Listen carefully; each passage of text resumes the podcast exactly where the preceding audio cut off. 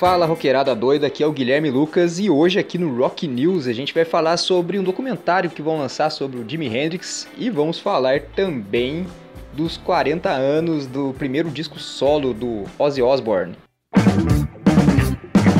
Galera, começando o Rock News dessa semana então, vamos falar do nosso mestre Jimi Hendrix, que mudou a forma de tocar guitarra já né, há muito tempo.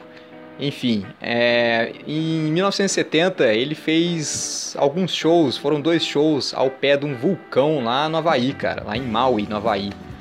E eu já vi imagens desse show e achei muito bonito, cara. Eu vi algumas músicas, não vi o show inteiro. Só que agora vão fazer um documentário sobre essas apresentações aí. Vai ser dirigido pelo John McDermott e vai se chamar Music Money and Madness, Jimi Hendrix em Maui.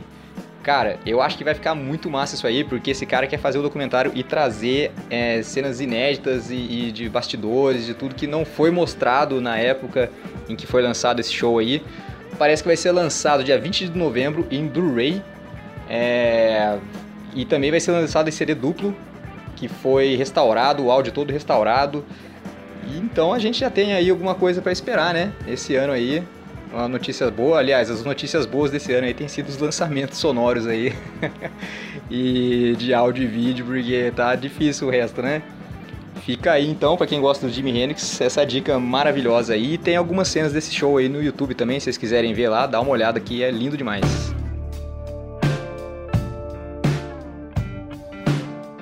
E essa notícia vai pro meu amigo Murilo Batista aí, que é fãzão do Pearl Jam. Parece que o Pearl Jam, para comemorar os 30 anos de carreira esse ano, vai lançar o CD daquela apresentação do acústico MTV, né? MTV Unplugged de 92. É, muita gente deve ter visto, porque a MTV transmitia, né? A MTV aqui no Brasil transmitia algumas músicas, né, soltas ou apresentação ali quase que completa. Mas nem toda banda que faz o MTV acústico lança oficialmente, né, como, como álbum da, da carreira, assim. Algumas bandas que lançaram, que eu me lembro agora, é o Alice in Chains, que lançou realmente, faz parte da, discografia deles, e de vídeo também, é, o MTV acústico, e o Kiss, claro, né, que o Kiss é um dos mais legais do mundo. Muita gente começou a gostar de Kiss pelo Kiss acústico do MTV lá, que eu sei, hein. E os caras vão lançar, parece que o Pearl Jam já tinha lançado em vinil no ano passado, mas agora, para comemorar, vai lançar esse MTV acústico aí que tem aquele batera animal lá que eu não lembro o nome. Mas depois que eu lembrar, eu falo pra vocês aqui.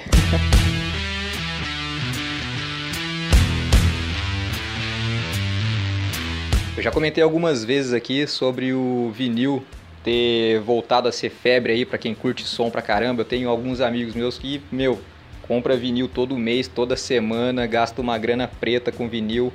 E não é à toa que o vinil voltou a vender mais do que o CD, gente. Desde que o CD foi lançado aí, a, a existência musical era praticamente toda digital. Depois teve o lance da internet, fez com que os CDs fossem por água abaixo. E agora parece que tem dados de que realmente o mercado do vinil é, gira em torno de 232 milhões de dólares por ano enquanto de CD vale cerca de 130 milhões só hoje em dia, agora em 2020, gente, isso aí. E isso porque o preço do, do vinil tá o dobro do preço do CD, mais ou menos. Então, é só para afirmar quando eu falei que o vinil é a nova droga da moçada aí, que bom que toda droga fosse assim, né, cara? Porque vinil é bom demais. Deixa você pôr para rodar, enquanto você pegar e ficar olhando para a capa do disco. Quem não fez isso com os discos do Iron Maiden, né? Ficar ali com o Samuel in Time curtindo cada detalhe do desenho, Power Slave. E CD não dá para fazer a mesma coisa, né, gente? Tem que pegar uma lupa para isso, né? Notícia boa aí.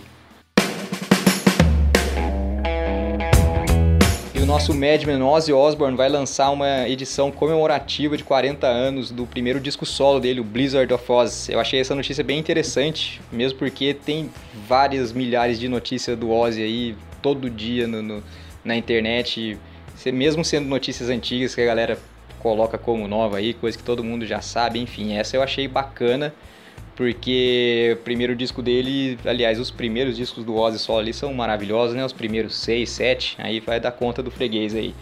É, essa versão vai ter uma faixa que estava no single do Crazy Train, que é You Looking at Me, Looking at You, e vai ter um novo mix do Goodbye to Romance, que é a primeira música que o Randy Rhoads escreveu com Ozzy Osbourne.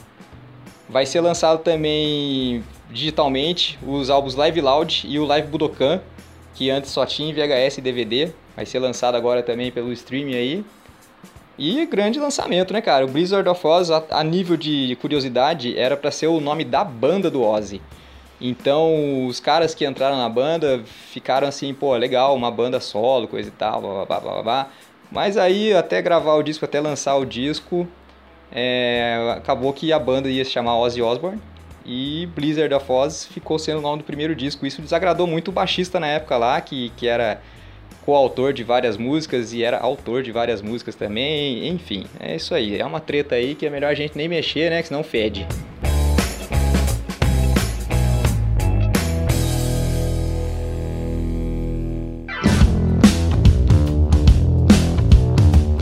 Galera, esse foi o Rock News dessa semana. Eu espero que vocês tenham gostado. Eu acho que eu vou fazer uma sessão aqui chamada Notícias Desnecessárias ou algo do tipo. Parece que o Donald Trump falou que a música favorita dele é November Rain do Guns N' Roses. Eu vi só por cima, só eu não entrei não, porque eu achei Donald Trump, Guns N' Roses, November Rain um negócio muito pesado, não tem como sair coisa boa disso aí. Então, quem tiver interessado, quiser ver que merda é essa, fique à vontade, depois vocês me contam aqui, beleza? Eu espero que vocês se cuidem, espero que vocês fiquem bem. Eu espero que vocês. É isso aí. Escuto bastante rock and roll. E semana que vem tamo aí. Um beijo a todos, abraço, aperto de mão. Não pode aperto de mão, não pode beijo também. Então só aceno de longe.